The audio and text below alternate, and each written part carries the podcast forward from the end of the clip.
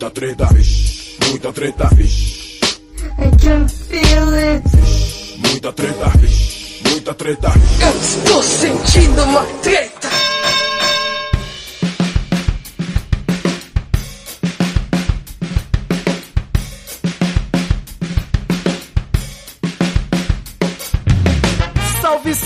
Salve, moçada! Salve, salve, rapaziada! Meus queridos ouvintes do Treta Talks, o podcast do treta.com.br, o seu podcast sobre as tretas do progresso.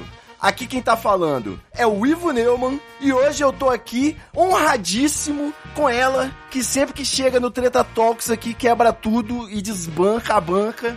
Eu tô quase poeta hoje aqui com a presença dela. Nossa diva, Grécia Bafa! Olá, gente, quanto tempo! Que saudade de vocês! Tá vendo? Grécia Bafa, que é praticamente diretora de honra do Treta Talks. Ela vem aqui de vez em quando pra botar ordem na casa, quando a gente precisa de um arrego pra ter um, um debate qualificado aqui. De vez em quando ela, ela vem pro Treta Talks aqui, eu vou ficar em cima dela agora. Tá partindo em carreira solo na Podosfera. Eu vou ver se eu consigo ter mais participações de Grécia Bafa aqui no Treta Talks. Conta pra galera aí, Grécia. Ai, que chique! Olha, seguinte, então, eu vou começar agora um podcast chamado Festa Estranha. O As Matildas que a gente gravava com a Ioli, a gente não vai gravar mais, então ele tá pausado e não sei se, isso, se esse projeto um dia vai voltar, mas tudo bem.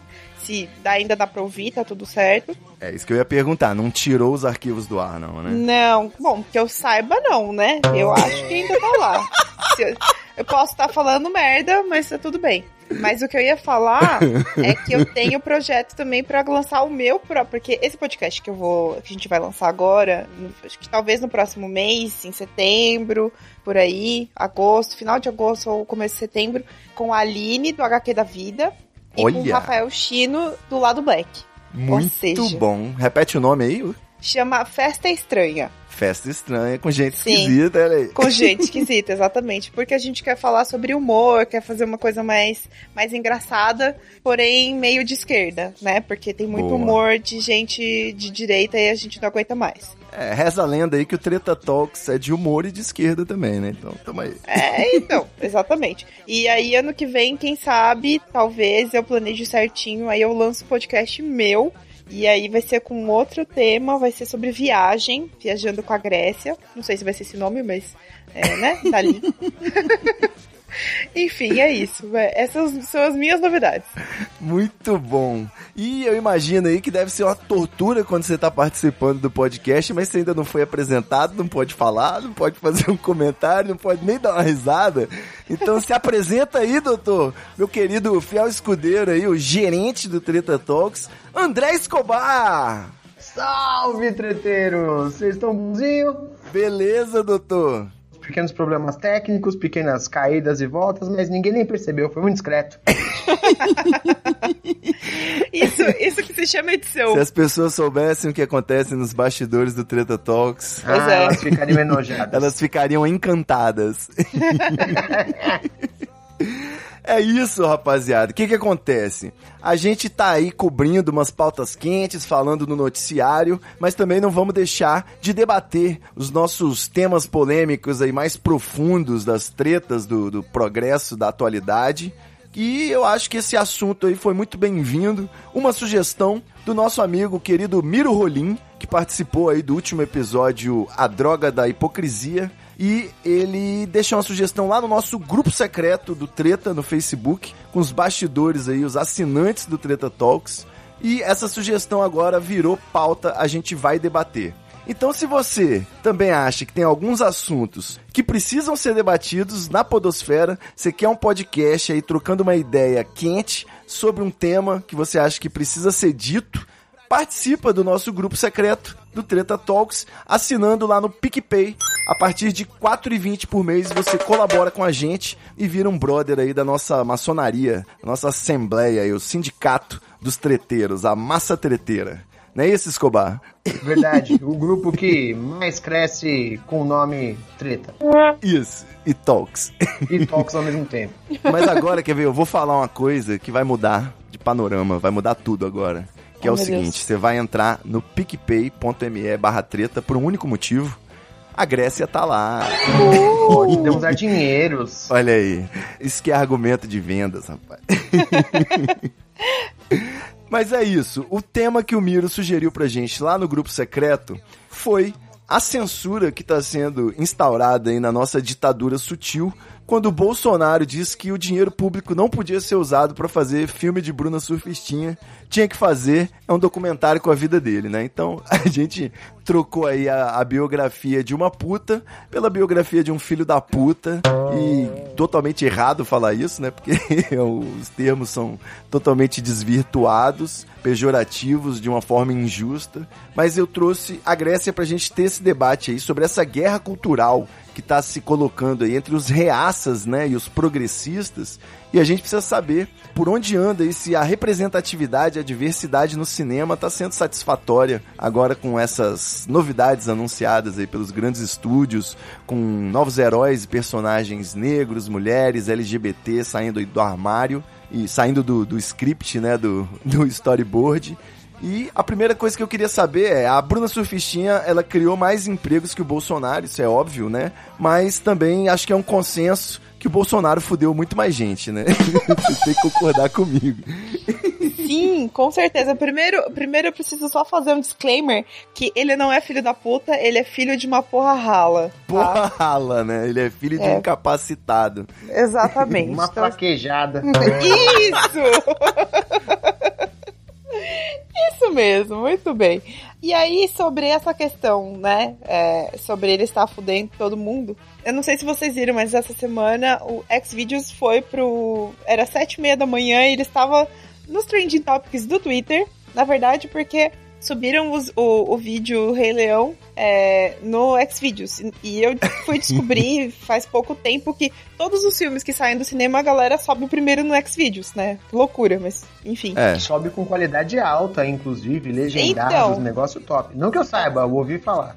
Ah, então, tudo bem, sem problemas. É, sem julgamentos. É, e dá menos trabalho do que baixar no torrent, né? É, tá, tá melhor que assistir no, no Popcorn Time, porque já sai rapidinho, né? No Popcorn Time ainda demora um pouco.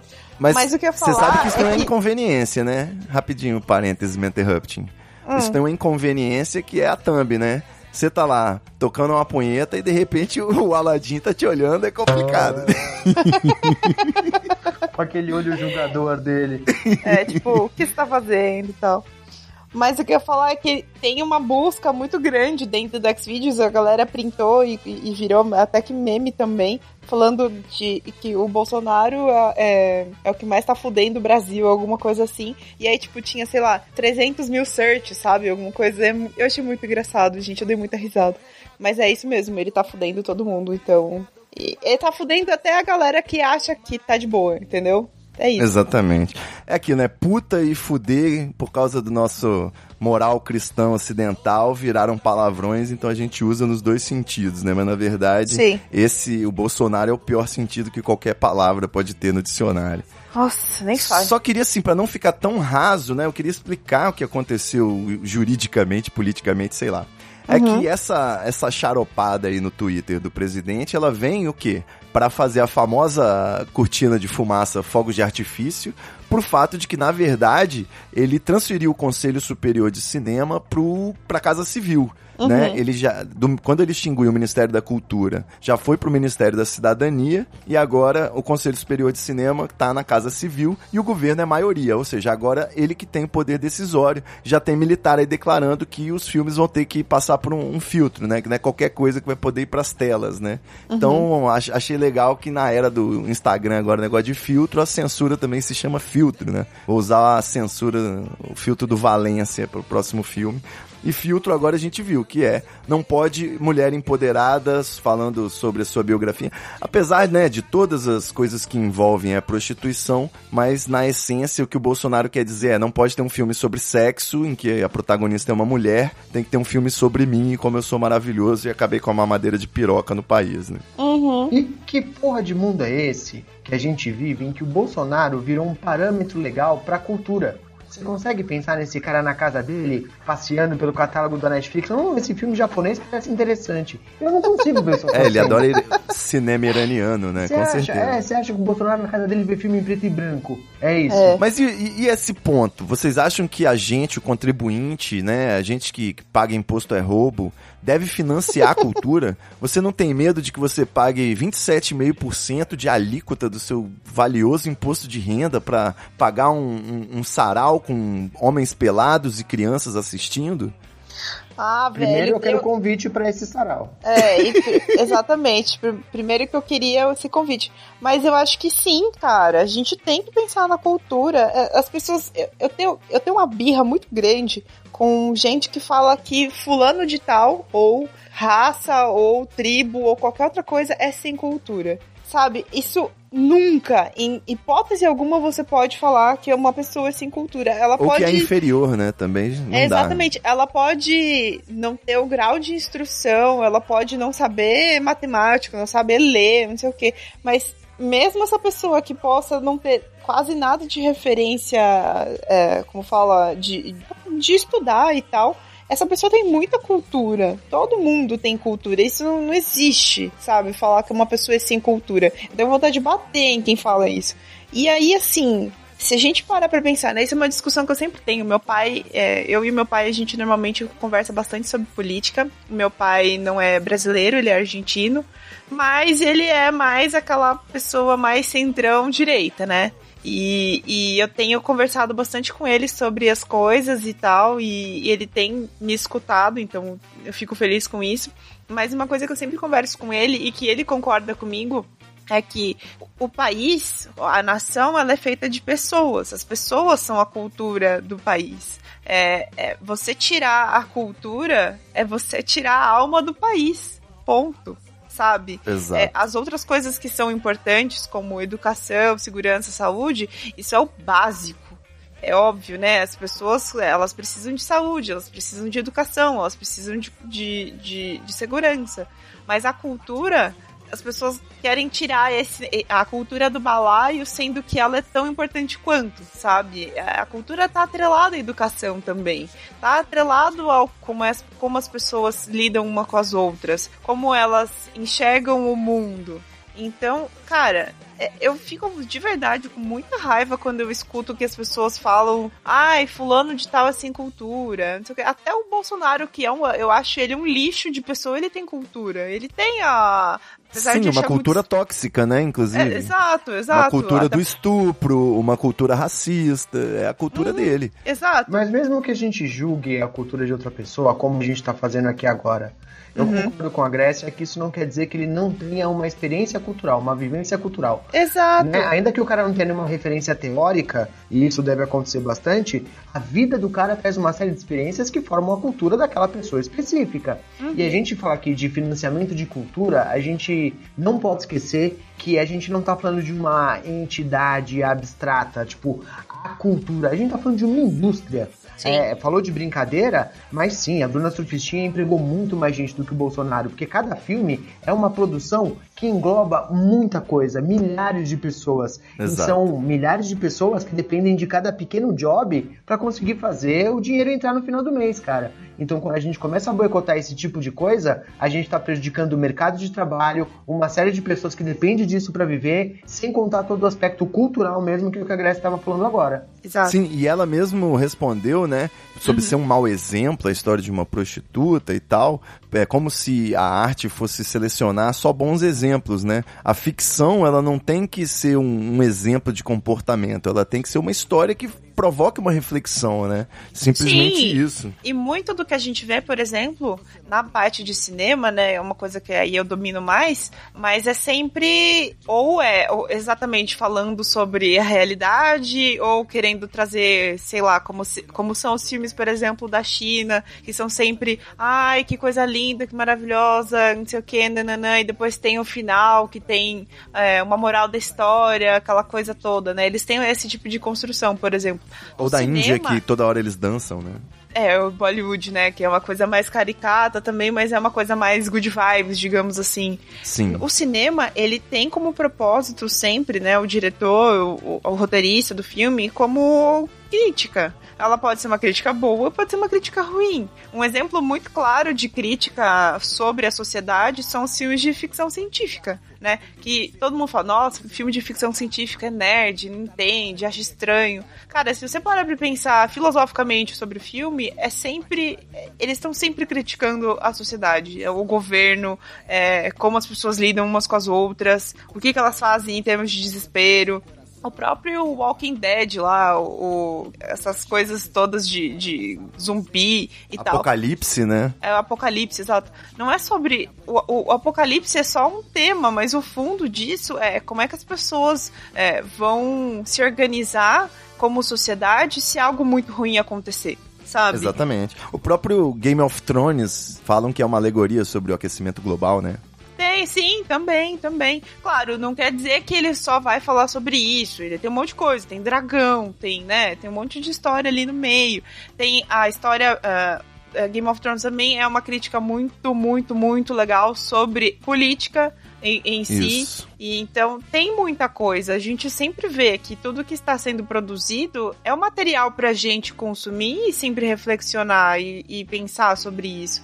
Mesmo que, por exemplo, se fala, ai, mas o filme da Bruna Surfistinha, ai, é sobre uma prostituta.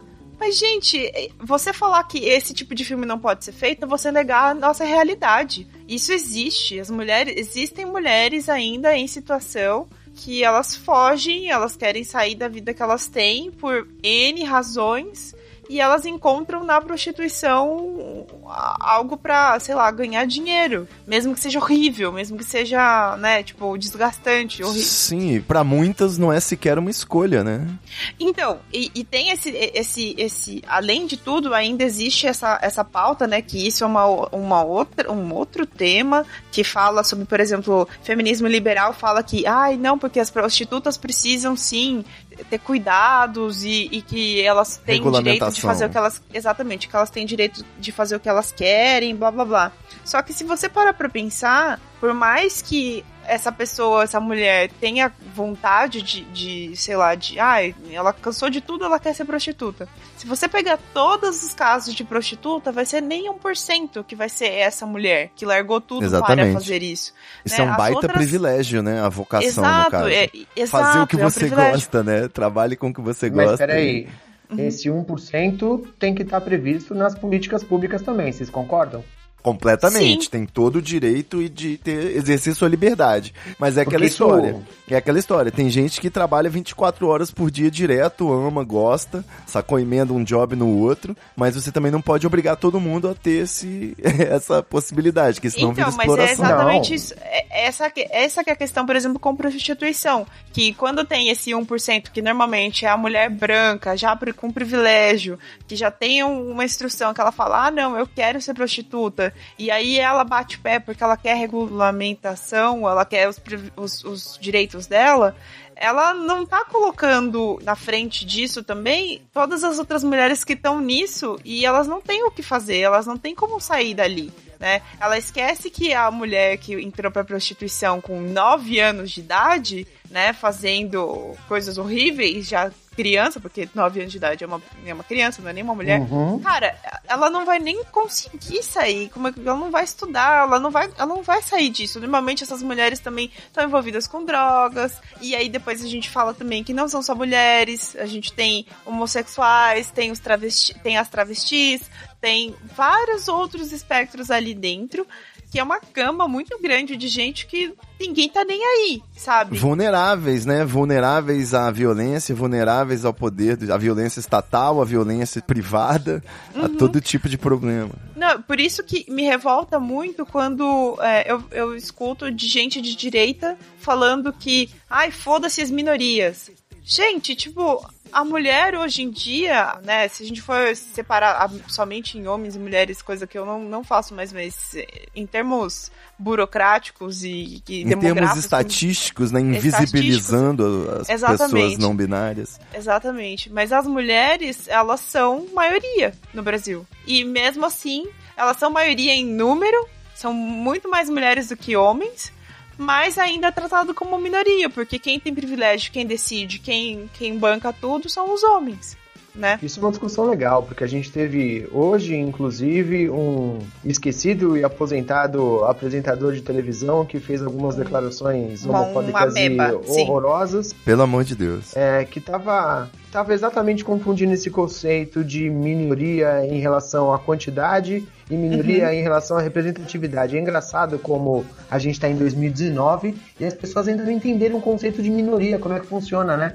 Exatamente. É, é muito louco A isso. minoria política é um poder minoritário, principalmente. É, e, e, assim, esse tipo de pessoa que se diz jornalista, que é apresentador, que a pessoa, sabe, tem instrução. Como é que uma pessoa, Pessoa dessa. pública tem instrução, tem compromisso público, né? Função social Exato, como é que uma deveria. pessoa dessa solta uma pérola assim, sabe? E falar que os homens estão virando minoria, sabe? É, é muito. É, é muito. É falsa simetria, é muita loucura, é muito problema.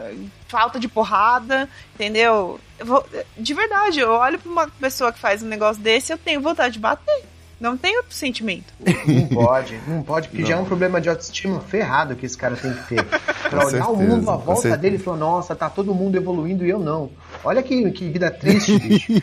Pois é. Eu imagino qual, qual sentimento, né, que parte isso. O cara realmente ele tá triste porque, sei lá, pessoas estão sendo felizes. Não sei. Olha só, é, eu queria só fazer essa ponderação final sobre esse tema cultural da, do sexo é arte, né? Se não existe uma hipocrisia aí, porque o mundo até hoje não assumiu a prostituição, não regulamentou, porque existem todos esses aspectos éticos ainda sendo debatidos, mas em relação à pornografia, tá de boa. Ou seja, ligou a câmera, você pode até fazer um- uma feira, fazer um, um Oscar da pornografia, movimentar um mercado milionário, né? É, parece que a gente tem uma leve hipocrisia em relação a isso, vocês concordam? Não, total. Fora não só a hipocrisia, mas como o oligopólio que a gente tem, né? Que são pouquíssimas empresas hoje em dia que dominam o mercado de pornografia, principalmente que é o, o maior, é- fica nos Estados Unidos, então. Se eu não me engano, eu li uma pesquisa falando sobre isso que hoje, hoje tem, a gente tem cinco grandes empresas dessa indústria do pornô que funcionam muito, assim, é muito forte e movimenta tudo isso de dinheiro. Fora a internet que a gente sabe que, cara, a gente só trabalha, a gente só navega e a gente só fica na parte do- da pontinha do iceberg, né? Porque a parte toda de baixo vem pornografia e lá embaixo tem deep web. Exatamente. Então, é claro, tem a ver também, eu, no, no- meu entendimento, isso tem a ver de, de não regulamentar ou de não olhar para esse tipo de, de situação, muito pela questão religiosa, né? Que ainda é um tema que gera, que mobiliza muita gente e a forma com que a gente é, é criado desde criança, por mais que você seja uma criança que não tenha religião na sua família ou que seus pais nunca te levaram para a igreja, muitos dos valores que a gente tem, até como, como país ocidental também, a gente carrega muita coisa do catolicismo, do cristianismo, né, de- da- das grandes religiões, digamos assim. Sim, qualquer família ateísta no Brasil é, tem medo do sexo e comemora o Natal, né? Isso aí é claro. É, não, e assim, tipo, é, é isso de, ai, é, é pecado, ou a pessoa não fala que é pecado, mas acha que tá errado, sabe? Culpa cristã. É, a culpa cristã, é exatamente isso, é a culpa cristã. Mesmo que a pessoa se diga que é ateu, que não acredita em nada, se acontecer alguma coisa assim, se ela achar que tá fazendo alguma coisa errada, ela vai se sentir mal e ela não vai saber por quê, né? Mas é muito porque a gente- é uma É coisa... cultural, né? É, exato, é enraizado. É porque isso é, é estrutural, né? E não, e não é não é nem consciente boa parte das Não. vezes, não é nem um processo consciente, é porque você foi criado nessa cultura, porque os seus pais foram criados nessa cultura, os seus avós e os valores são passados de forma absolutamente orgânica, né? Sem que você nem perceba. É um trabalho para uma vida toda tentar se libertar desse tipo de coisa. Sim. Exatamente.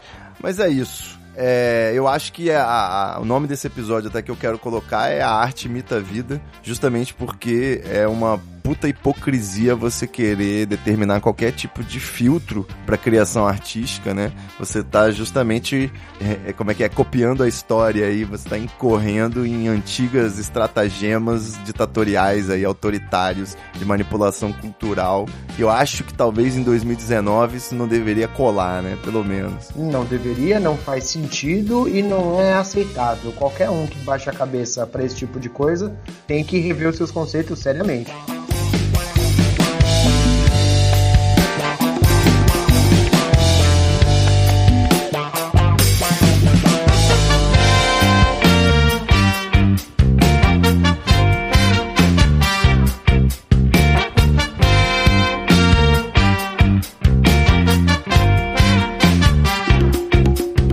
Gente falou aqui do, do cinema adulto, né? Da, da Bruna Surfistinha e o mercado de entretenimento proibidão adulto. Mas eu, eu vejo ao mesmo tempo rolando uma, uma grande infantilização do entretenimento. Né? A gente tem aí o, o cinema, pelo menos agora no- nas férias de julho, né? Só filme de herói, remake de coisa de nostalgia da nossa infância, tudo anos 80, vamos reviver o passado. A gente tá meio que agarrado nisso aí. Mas, por outro lado, eu vejo um fenômeno interessante que é essa onda de assumir aí representatividade e diversidade nas telonas, né, na cultura pop como um todo, mas principalmente no cinema. Então, eu não sei se a gente tá tendo um mínimo de começo de reparação histórica, mas eu queria que Back to Basics, a Grécia, falasse aí pro ouvinte por que que não tem Paquita Preta? Nem sereia, nem agente secreta. Ou por que, que não teve até hoje e agora talvez vá ter? Porque é racismo, né, galera? É simples assim, né? Quando a gente fala de, de história e tudo mais, existe muito o apagamento das pessoas negras, inclusive de pessoas, de, de grandes escritores que a gente teve, né? Agora a gente falando aqui do Brasil. Escritores, pessoas influentes e tal. Muita Você tá gente falando do Monteiro acredita... Lobato, né? Vamos. Não, não, não era nem dele que eu tava falando. É, ele era bem racista e, e as coisas que ele escreviam eram bem racistas também. Mas, óbvio, né? Voltando, é também uma coisa estrutural, é uma coisa que a gente vê desde sempre. Muito também tem a ver com, com, com religião, de achar que todo mundo é branco e que quem é branco é uma pessoa pura e a pessoa negra não é. E tem a ver também que as pessoas negras, né, as pessoas descendentes dos africanos e que vieram para cá, é, traziam muito da cultura africana, que era cultuar outros deuses ou fazer cultos diferentes, as próprias religiões que deri derivaram disso também. Então, o negro sempre foi visto como algo ruim, né? Como algo. Esse ritual visto como algo satanista, até, inclusive. Né? Sim, sim, total. É tipo, como se a gente. E assim, muito do que a gente tem, inclusive nas religiões hoje em dia que são de, de pessoas pretas, tem muito do catolicismo também, porque as coisas foram mescladas, né? O próprio umbandismo também, as pessoas rezam. Sincretismo, né? É, então, e é muito louco isso. Mas sobre a questão de representatividade, a gente vê que existe uma lacuna muito grande entre representatividade branca, que, que no, no caso não é representatividade, no caso é só o que a gente tem mesmo, e, e pessoas negras aparecendo cada vez mais no- nos filmes e tal. a Óbvio representatividade branca começa com Nosso Senhor Jesus Cristo, né? Inclusive. Ah, que era sim. preto, morreu e virou branco. que... Exato. Eu vi o quadro da minha avó, ele era loiro. Então, loiro do olho azul ainda, né? Não sei Exato. da onde que as pessoas tiram que ele era branco. Porque Mas faz enfim. todo sentido no Oriente Médio um maluco loiro, cabelo de olho azul, surfista australiano. É porque ele Sim. usava filtro solar, pô. Vocês estão doidão. Total. Mas é muito louco, porque, por exemplo, a gente fala assim: ah, mas agora eu tô vendo que tem mais personagens negros e que tem mais não sei o que. Tá, mas vamos partir do princípio que se você gosta de filmes de eh, super-heróis, tenta lembrar cinco super-heróis negros. Cinco brancos você vai conseguir falar rápido. E negros? Não tem. Cinco? Não tem. Talvez hoje tenham dois, três. Agora com o Pantera Negra tem alguns mais, né? Porque eles Caraca, fizeram. sob pressão me deu um branco total. É, tem um Pantera Negra, tem o quê? que mais? Então, Luke Cage aí- e Luke Cage. Então, aí tem isso. Aí você fala assim, representatividade e mulheres. E super-heroínas. Quantas tem? Negras. Cri, cri, cri, né? Não Ninguém- sexualizadas, zero. Zero, exatamente. e aí a gente pensa, né? Tipo, primeiro, mulheres, super-heroínas mulheres são poucas. Dessas poucas, quem são as negras? Quase não aparecem. Se lembrar, você pode até lembrar, ah, tem a Tempestade, lá do X-Men, né? Tem a. Esqueci o nome dela, do Pantera Negra. Enfim, elas estão aparecendo agora. Mas a gente tem uma questão também que eu acho que o Ivo vai entrar, que é até que ponto isso é verdadeiramente genuíno e até que ponto isso é só pra falar estamos cumprindo a cota aqui, né? Eu tenho Exatamente. eu como o meu meu background é de assessoria de imprensa, então eu sempre estudei empresas, né? Eu sempre estudei marcas, eu sempre estudei esse tipo de coisa. E o que eu percebo de representatividade genuína é quando a marca levanta a bandeira, digamos assim, ó, a gente vai falar sobre XPTO, então mulheres negras e as mulheres negras e tal. Só que existe uma, uma mobilização dentro da empresa para que também mulheres negras é, ocupem outros espaços, não só o de faxineira, não só o de chão de fábrica, não só, sabe? Então, você sabe que a empresa tá fazendo algo quando a própria empresa tá mudando. Né? Não adianta nada falar para mim assim, ai, mas ah, sei lá, a Avon, que é uma empresa de, de cosméticos, fala sobre representatividade nas, nas campanhas e, ai, vamos trazer mulheres gordas, é, travestis, drag queens e mulheres negras e não sei o que e tal, sendo que dentro da empresa não existe essa mobilização, todos os chefes são homens e, ou são. São mulheres, mas são mulheres brancas, padrão, sabe? Então, as pessoas têm que ter mais noção sobre isso. E depois, além disso, né, já emendando que depois eu quero saber isso de vocês também, mas sobre boicote. É, isso se fala bastante, né, nas redes sociais. Ai, mas é, vou cancelar a marca, vou, vou boicotar e não sei o que e tal. É, as pessoas esquecem que mesmo nessas empresas muito grandes, existem pessoas que trabalham ali que não sabem disso, não têm noção, não estão dentro da nossa bolha de questionamento sobre isso, não, não tem ideia mesmo.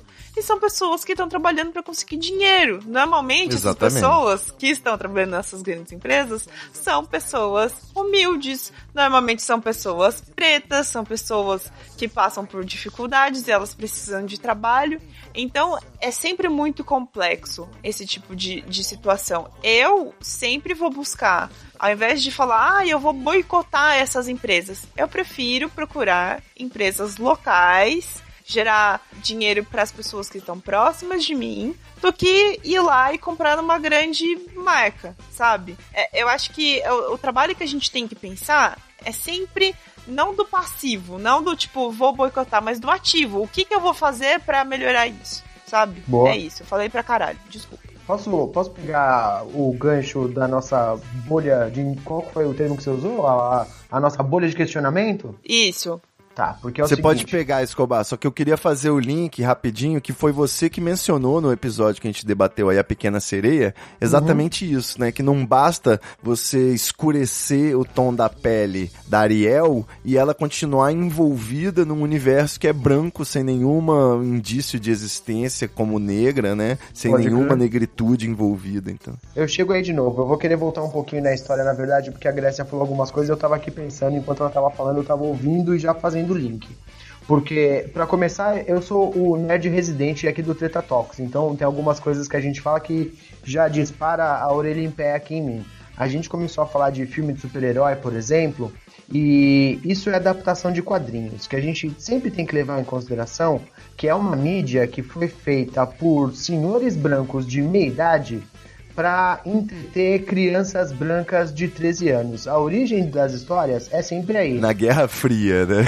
Exato, na verdade antes, durante a Segunda Guerra Mundial. Começa mais ou Isso. menos dali, final da década de 30, começo da década de 40. E a gente tem que ser honesto e, e lembrar que era uma época onde esse tipo de questionamento simplesmente não existia.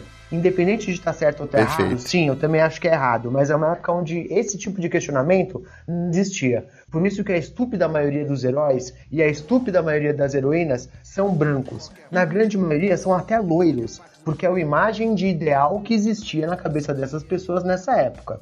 Hoje, a gente adaptando isso para outras mídias, eu acho que é relativamente normal e até saudável que a gente encontre outras etnias, outros espaços, outros formatos de fazer essa história funcionar, porque honestamente, o Capitão América ser branco, negro, sino-americano, ou seja lá o que for, é completamente indiferente. Porque ele continua ligar- sendo América, né? Que é o mais filha Continua da sendo puta do- América. da- Mas da- aí eu vou ligar no que você estava falando da história da Ariel, que é exatamente isso. Transformar um personagem em alguém de outra etnia é representatividade de fato?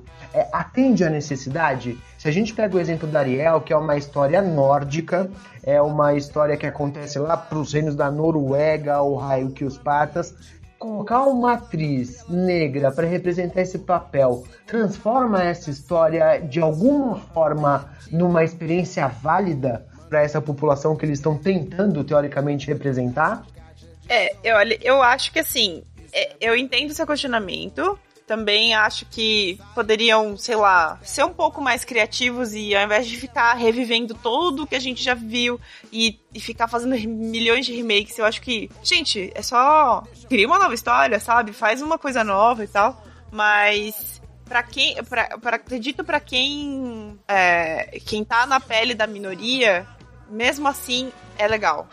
E, e vou Uhum. te explicar por quê.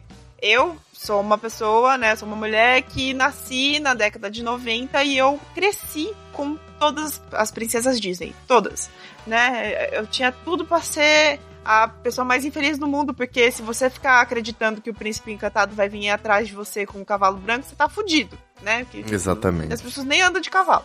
Mas, enfim, Quanto mais branco. É, quanto mais branco. É, Não, eu tenho uma amiga adulta que já me falou chorando que desistiu de procurar o príncipe encantado, tipo, adulta. Não, mas é, é. Mas é que assim, pensa, a gente escuta desde criança. Cara, eu escutava de- da amiga de.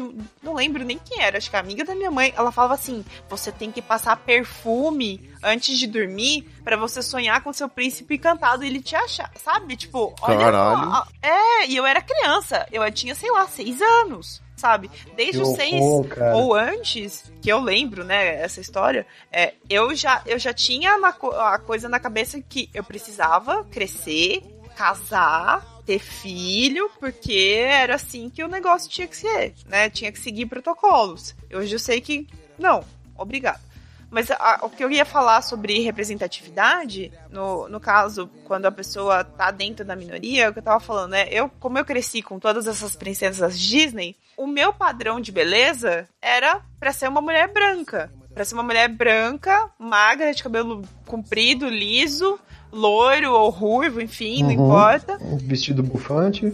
É, exatamente. Só que assim, se alguém, se alguém for procurar depois foto minha, é, quem tá me ouvindo aqui no Treta, ou se alguém já me conhece nas fotos, sabe que eu não sou nada disso, sabe? Eu tenho 1,65, eu uso 46, eu tenho cabelo cacheado, grande. Mas você É. se enxerga como aquela Barbie, né? Que tá o tempo todo sendo mostrada pra você, que é a protagonista. Exato. E aí eu, eu olho aquilo e eu olho pra mim no espelho, que que é- qual que é o, o meu sentimento? Eu choro. Porque eu não sou aquilo e eu nunca vou ser aquilo. Então, o meu, meu padrão de beleza, ele é construído. O padrão de beleza das pessoas já é construído na infância, né? Com os desenhos. As pessoas não prestam atenção nisso. E quando você cresce, a coisa vai piorando, porque você percebe que existem sim as pessoas que se parecem aos filmes, as, as personagens principais. Então, eu tenho uma amiga, por exemplo, que ela, ela foi modelo, ela é branca, alta, loira, olho azul, magra, aquela coisa toda, e ela parecia mesmo uma Barbie, ela parecia uma princesa. E você olha pra ela e olha pra você mesmo, e aí você vê que existe muito mais das princesas que são parecidas com ela e não pare... nenhuma parecida com você, dá muito a sensação de vazio. Você fala, gente, não é possível que a gente tá, sei lá, no Brasil, tá, todo mundo tem a pele ou mais escura, ou é tipo negro, enfim, tem, a gente tem metade da nossa população é negra. E a protagonista é sempre branca, né, na novela. Exato, e assim, como é que você se mostra? Como é que você tem a, a, a aproximação disso? Eu lembro que quando eu era criança, e ainda assim, eu assistia muitos filmes, gostava muito de assistir Sessão da Tarde, tal, eu estudava de manhã. E eu lembro que às vezes tinha um filme que tinha a Whoopi Woodberg, que ela é negra, né? Ela tem aquela, aquele cabelo de dreads, de trança, não sei o que, que é o cabelo dela. Mas a cor da pele dela é a cor da pele da minha mãe. E quando eu via filme com ela, eu ficava feliz pra caralho, porque não tinha mulher negra nos filmes, não tinha sabe? Tipo, eu ficava muito feliz e eu não entendia, quando eu era criança, por que, que eu ficava feliz. Uhum. E quando eu cresci eu vi que começou a ter filme que tem uma princesa, por exemplo, né? Tem aquela princesa da Princesa e o Sapo, que ela é negra. Eu olhei e eu, eu, eu assisti o filme chorando, porque eu queria ter assistido aquele filme quando eu era criança sabe? Com certeza. Então, por mais que exista a cultura do black money, do pink money, ainda gera mixed feelings para as pessoas de minorias, porque ela ela sabe que aquilo estão fazendo para lucrar, né, para ter dinheiro, mas ainda mexe com, com o nosso sentimento, digamos assim, porque é uma coisa que a gente não tinha antes, né? Nunca teve, no caso. Mas eu, eu, entendo perfeitamente, eu concordo com absolutamente tudo, tá? Uhum. A minha dúvida é, não é mais legal, inclusive, mais correto, mais interessante a gente contar histórias que englobem essas pessoas, Sim. essas parcelas da população que são esquecidas? Porque a impressão que eu tenho é que a gente pega um personagem que já existe há 150 anos e a gente troca a etnia dele, no fundo, no fundo não é pra agradar ninguém, não é para representar melhor ninguém, é só para gerar discussão. A gente tá duas semanas falando da Pequena Sereia, cara, que é uma animação da década de 90 90 que ninguém lembrava mais, uhum. só por causa desse movimento. Então eu tenho a impressão de que o lucro está muito mais associado em gerar discussão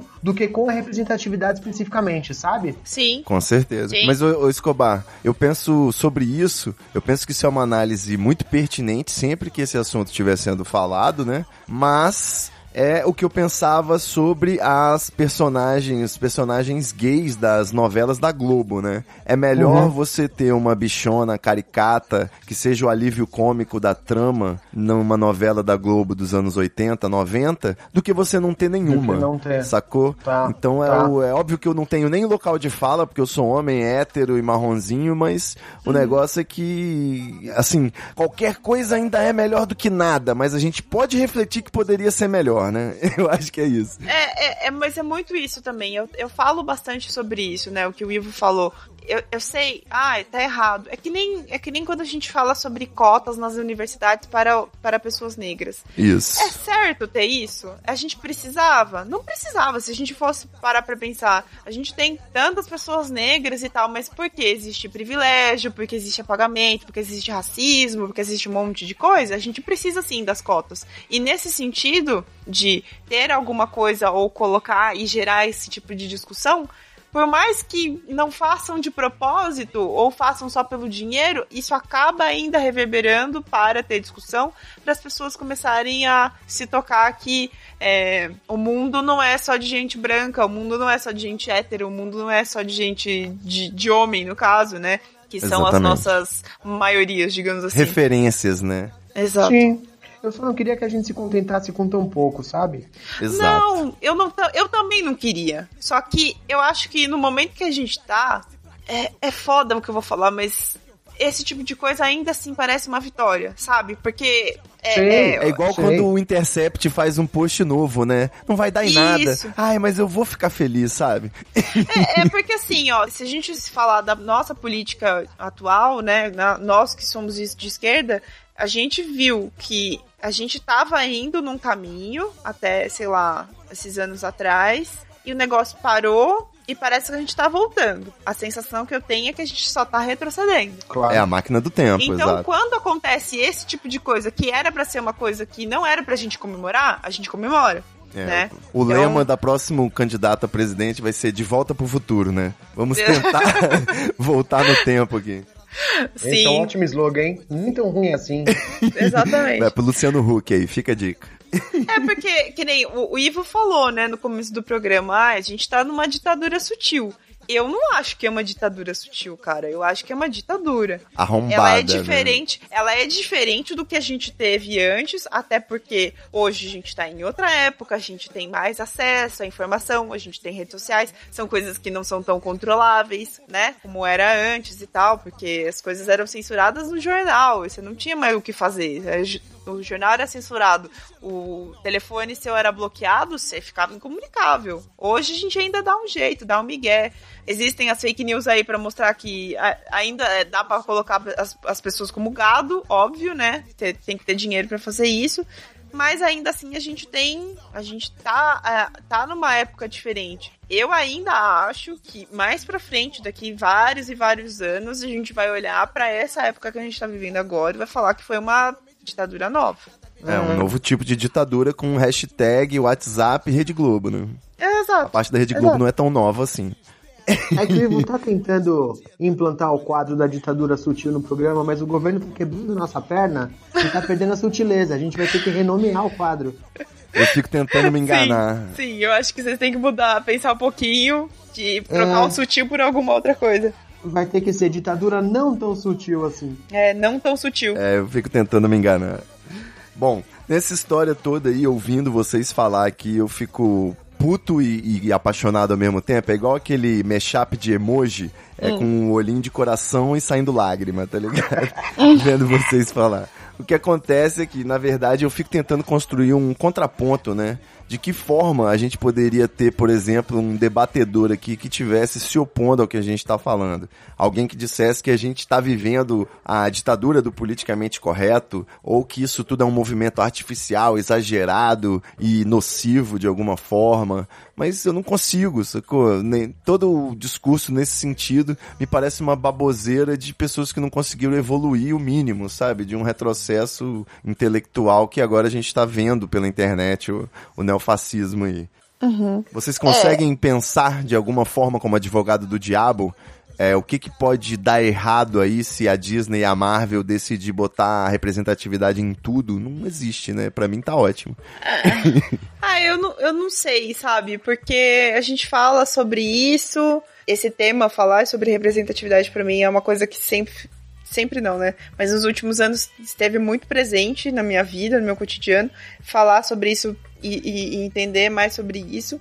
Mas eu não tô otimista, então é difícil falar pra você agora o que, que eu tô pensando sobre, sabe? Pra mim é a gente precisa resistir, a gente precisa continuar procura, procurar conteúdo que faça diferença pra gente. Existem pequenas vitórias, por exemplo. Não sei se vocês conhecem, tem uma série que passava na Netflix, se chama Once Upon a Time. Once Upon a Time, não, perdão. É One Day at a Time. E é, na verdade é uma história de uma família cubana que mora nos Estados Unidos. Não sei se vocês. Foi cancelado e voltou, inclusive, né? Isso, ela foi cancelada, mas voltou e não vai voltar pela Netfli- Netflix, vai voltar por uma outra. por um outro canal, alguma outra Uhum. produtora que vai fazer e tal. Esse tipo de coisa, quando isso acontece, me deixa feliz. Porque essa série, ela fala muito sobre representatividade, fala sobre é, homofobia, sobre maternidade, sobre vários aspectos diferentes ali. E, e eu fico pensando sobre racismo, inclusive, também, né? E eu fico pensando sobre isso, eu falo, cara, que bom, né? As pessoas tão, perceberam que era uma série importante pelo que a gente tá vivendo agora. Ah, a gente teve aquele lindo, maravilhoso do Rick Martin fazendo passeata com, com a bandeira do gay Demais, da. demais, Nossa, demais, gente, demais. Foi lindo, maravilhoso. Então, assim, esse tipo de coisa enche o nosso coraçãozinho e fala, não, a gente precisa continuar. A gente A precisa gente até persistir, a gente comentou em outro, é, a gente comentou em outro episódio que é demais. No episódio ah, passado. tá falando mal? Então, beleza, me dá essa bandeira aqui, eu vou subir no caminhão e mostrar quem é que manda. Demais Sim. isso, cara. Sim, exatamente. Sobre o que você falou de Pink Money, né? E o, acho que o problema, né? O único ponto negativo e o contraponto seria quando a onda passar, né? Se esse Sim. negócio de diversidade for uma paleta mexicana, uma tapioca gourmet, vai ser foda, porque aí cansamos agora de brincar de diversidade. Vamos gravar agora um videoclipe da Anitta com outro, um homem branco. Então, mas existe uma coisa que tá já que eu já vejo acontecer, inclusive entre na pauta de feminismo mesmo, porque a gente fala de feminismo de quinta série. Não sei se já ouviram esse termo. Não. É, então. Que é o feminismo de, de mulher que fala que morte aos homens, é, tem que acabar com os homens, o homem tem que morrer, etc e tal. Certo. É, eu sei que já. eu- Eu mesma já tive um comportamento mais pra esse lado de falar que ah, precisa, a gente precisa cancelar os homens. Mas no fundo, eu sempre entendi que não era assim que a gente ia conseguir, né? Tem aquele filme da Mulher Maravilha. Ah, e eu lembro que eu tava explicando esse filme pra uma amiga minha e ela falava assim: Ah, mas eu não gostei desse filme porque ele não é feminista e, e o cara que, que faz as coisas e que mostra pra ela, pra ela chegar na, no- na cidade e tal. Aí eu falei pra ela assim: a Mulher Maravilha, no caso, ela vivia numa ilha, isolada lá com outras mulheres e tal. E foi por causa desse cara que chegou lá, né, de repente, caiu de paraquedas, que a, história andou por um lado, que ela pôde salvar, que ela pôde ajudar outras pessoas e tal. E ele serviu de muleta pra ela. Ele não foi a pessoa que salvou. Quem salvou a, a parada foi ela. Ele só serviu de guia. Ele foi coadjuvante, né? Exato. Exatamente. E hoje, quando eu falo é, no- nos homens brancos, héteros e tudo mais que existem ainda na minha vida, eu penso neles como essas pessoas, sabe? Como as pessoas que podem me ajudar a, a, a que eu tenha voz e que deem espaço deles para eu ter voz, para eu poder me posicionar, para eu poder fazer as minhas coisas.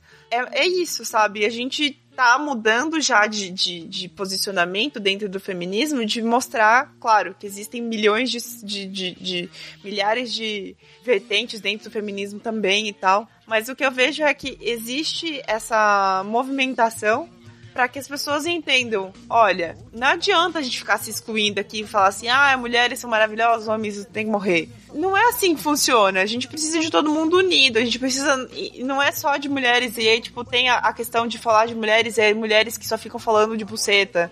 Só ficam falando, ai, buceta power, somos as melhores, não sei o quê. E elas esquecem das pessoas trans. Elas esquecem que tem homem que menstrua, por exemplo, sabe? Tipo, e que tem mulher que não tem ovários e que não tem útero. Tem gente que não tem Então- nada, tem gente que tem uma coisa mais complexa. Exatamente.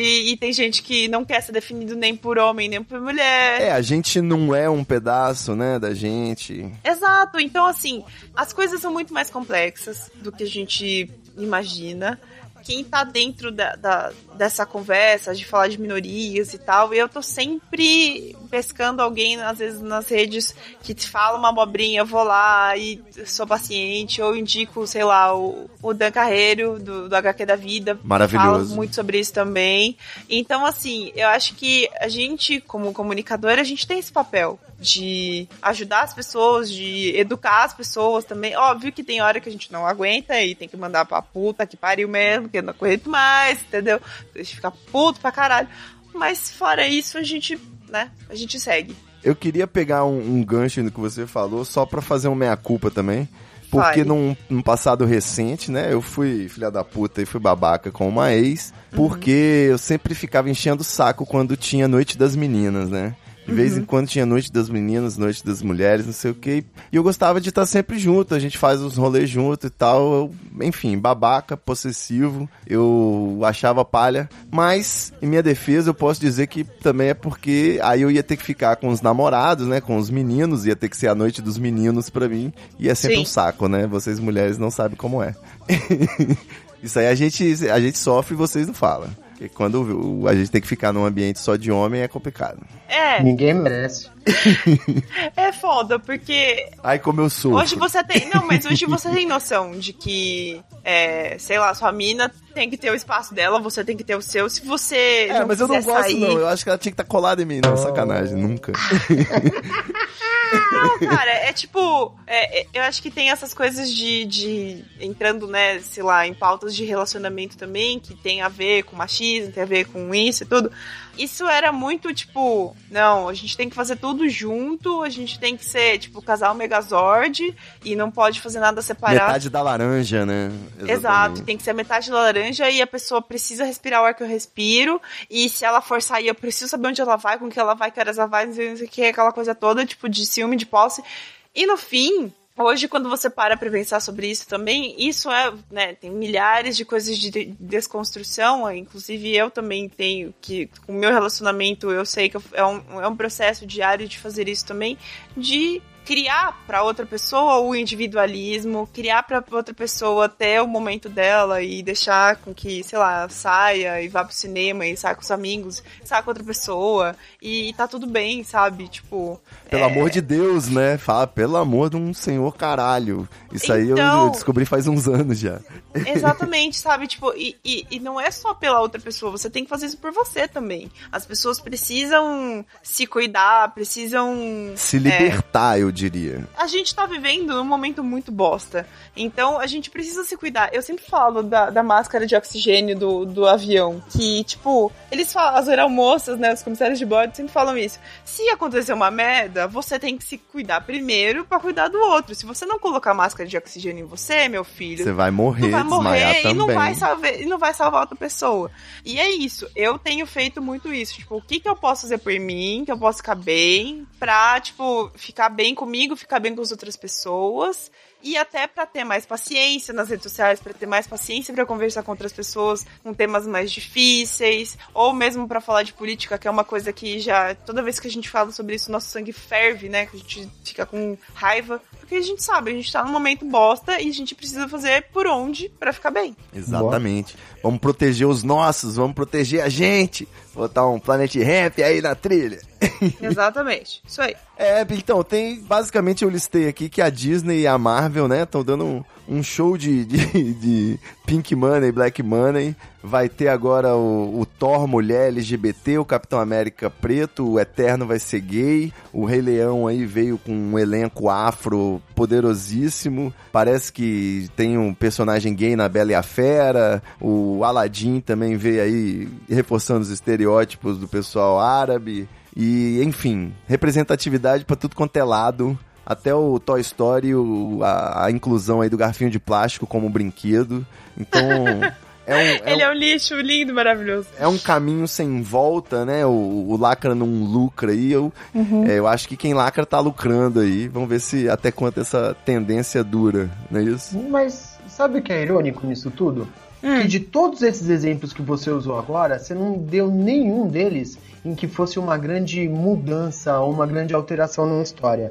A Porra, Bela Fera sempre acha, teve não? um personagem gay. Não, a Bela Fera sempre teve um personagem gay. Ele sempre foi daquele jeito. Sim, o tem sendo Lumière. mostrado de outra forma, mas ele sempre foi. O Aladdin é um conto árabe. Você pode fazer o desenho com a cara do, do, do corridinha lá, como é que é o cara? O, o Top Gun, esqueci o nome dele agora. Mas Tom é- Cruise. Tom Cruise, obrigado.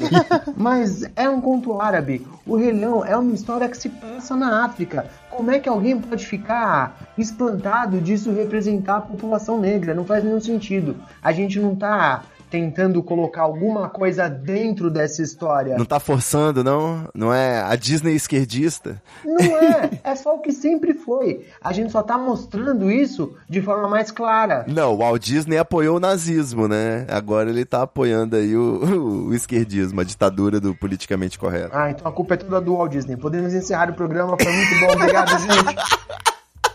Não, eu- só esqueci de registrar também que na, no Mulan fizeram, deram uma invisibilizada no, no B do LGBT, porque sumiram com o Li Sheng, que era o par romântico dela, e que ele tinha uma bandeira bissexual aí envolvida, né? Então fica registrado o protesto. E sumiram com o dragão também. Então, invisibilizando os dragões. É, verdade.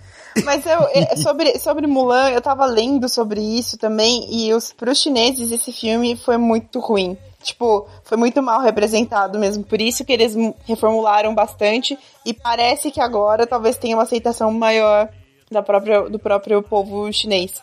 Depois É. eu vou ver se eu consigo achar e eu mando o link pra você e vou pra você colocar na descrição. É Porque importante, é uma- com certeza. É, cara. Nem passa é, tipo, pela nossa cabeça, porque a gente não sabe qual é, como que essa história tá sendo distorcida, né? Pra gente é uma história Exatamente. linda de chorar e pronto. Exatamente. E no fim, não, sabe? Tipo, no fim é é uma história muito bem babaca que contou tudo errado e as pessoas, ao invés de se sentirem representadas, elas só ficaram tristes.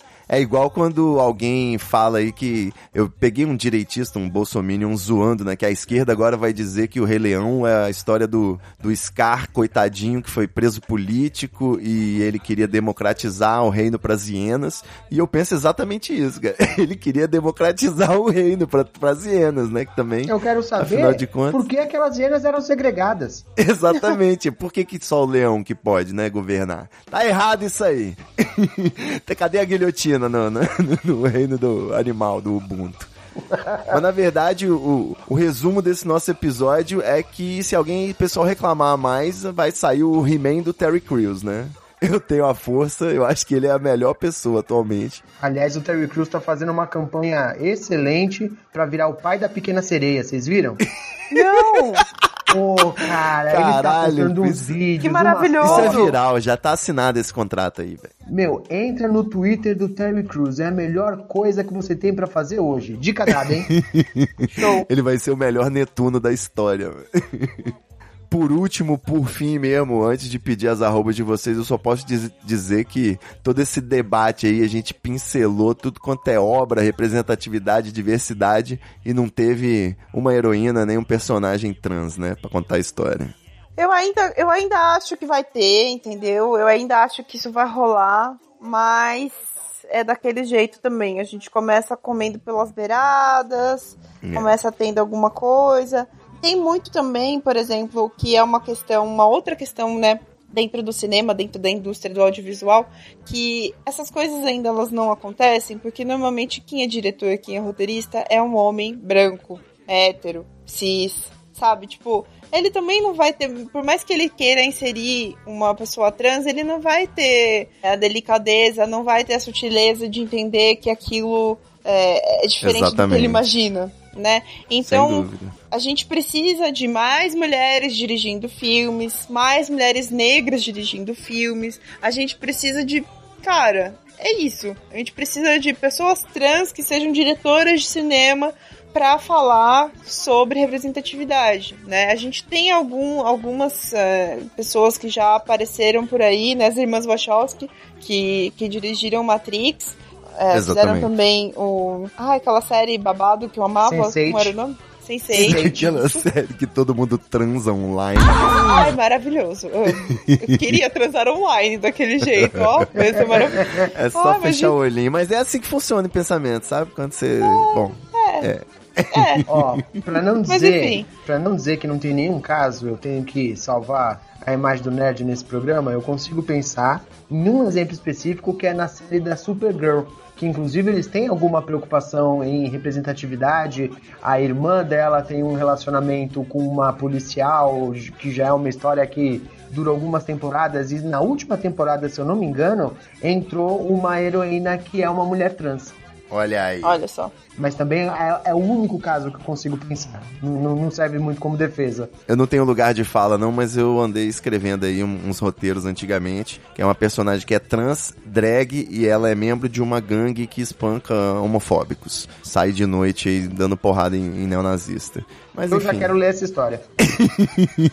vamos ver, vou, vou vender pro Netflix aí. Meus queridos, meus lindos, que episódio maravilhoso. Queria ficar aqui pra sempre conversando com vocês. É, Grécia, você, essa bancada aqui, vou colar um imã em você pra você não sair nunca Ah. mais, hein? Que lindo. Como é que faz pra seguir você nas redes sociais? Doutora Grécia, arroba Grécia Augusta. Sim, é isso mesmo. Olha, já até sabe. Você já até deu jabá pra mim. É isso mesmo. Eu tô no Twitter. É mais fácil me encontrar lá, porque no Instagram e no Facebook, né? O que tem a ver. Então, se você quiser falar comigo, vai lá no Twitter, arroba Grécia Augusta. Tudo junto, né? E conversa comigo, me segue, vamos conversar sobre várias coisas. É isso. Isso aí, vai saindo os novos episódios, dos novos podcasts. Com e a certeza. pessoa vai ficando ligadinha. Isso aí, é nóis. Boa, boa. E a gente tá numa campanha aqui, Grécia, pro pessoal seguir você ouvinte que participa lá dessa rede social Twitter maravilhosa, faz o favor e arroba Belim Escobar. Fala como é que é, Belim. Belin Escobar. B-E-L-L-I-N Escobar. Tudo junto. Na dúvida, meu nick é lindo, inteligente e humilde. Muito bom. Excelente. Eu- a gente faz uma permuta aí, já que não tem cachê, a gente tenta botar uns seguidores na conta aí do, do Escobar. Por favor, porque às vezes eu faço ótimas piadas e ninguém vê. Fico muito triste.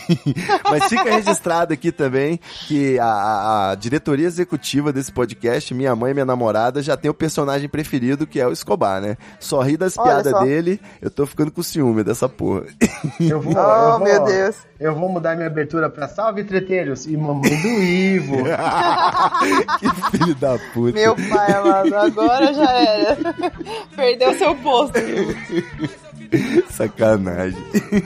Valeu, galera. Até a próxima semana. Até a próxima pauta loucura do, do progresso aí da modernidade. É nóis. É nóis. Valeu, beijo. Aí o Bernardo sempre fala pra mim, cara. Não adianta só a gente falar, faz. Vamos praticar, faz mesmo, velho. Vamos proteger os parceiros que tá do lado gente, tá ligado? Vamos proteger os nossos, vamos proteger a gente, vamos proteger as pessoas de bem, porque senão a gente não chega lá.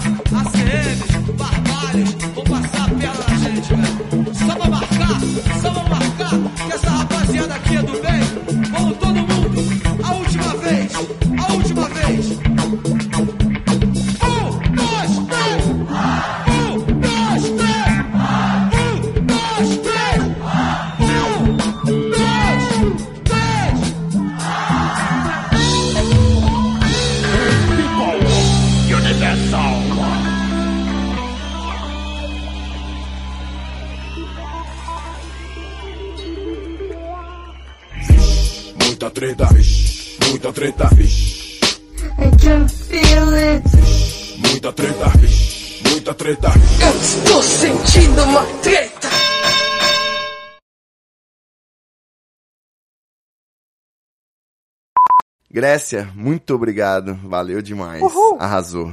Arrasamos. Arrasamos Outro dia eu todos. mandei um arrasou pro, pro garçom, né? Não pegou muito bem. Não posso ficar usando gíria gay em qualquer lugar, tá ligado?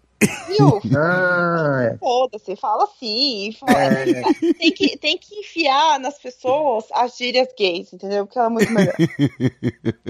No meu mundo ideal, as pessoas só falam pra Jubá, que é isso. Exatamente, pelo amor de Deus. Eu, você, eu sigo você no Twitter, não sigo? Ou não? Sim, senhora. Sim, senhora. Oh, A Grécia. Grécia, a Grécia é o tipo dos meus primeiros sete seguidores, motivo de muito orgulho. Ai, que amor! Eu tô gravando essa puxação de saco. Tá eu aqui bom, mendigando seguida nesse programa. É que eu sou uma pessoa muito fofa, não é mesmo? É verdade. Mas aí é que tá, Ai, Escobar. Não é quantas pessoas te seguem, é quem te segue, entendeu? É. Exatamente. Quem influencia os influenciadores. Estalo Podcasts.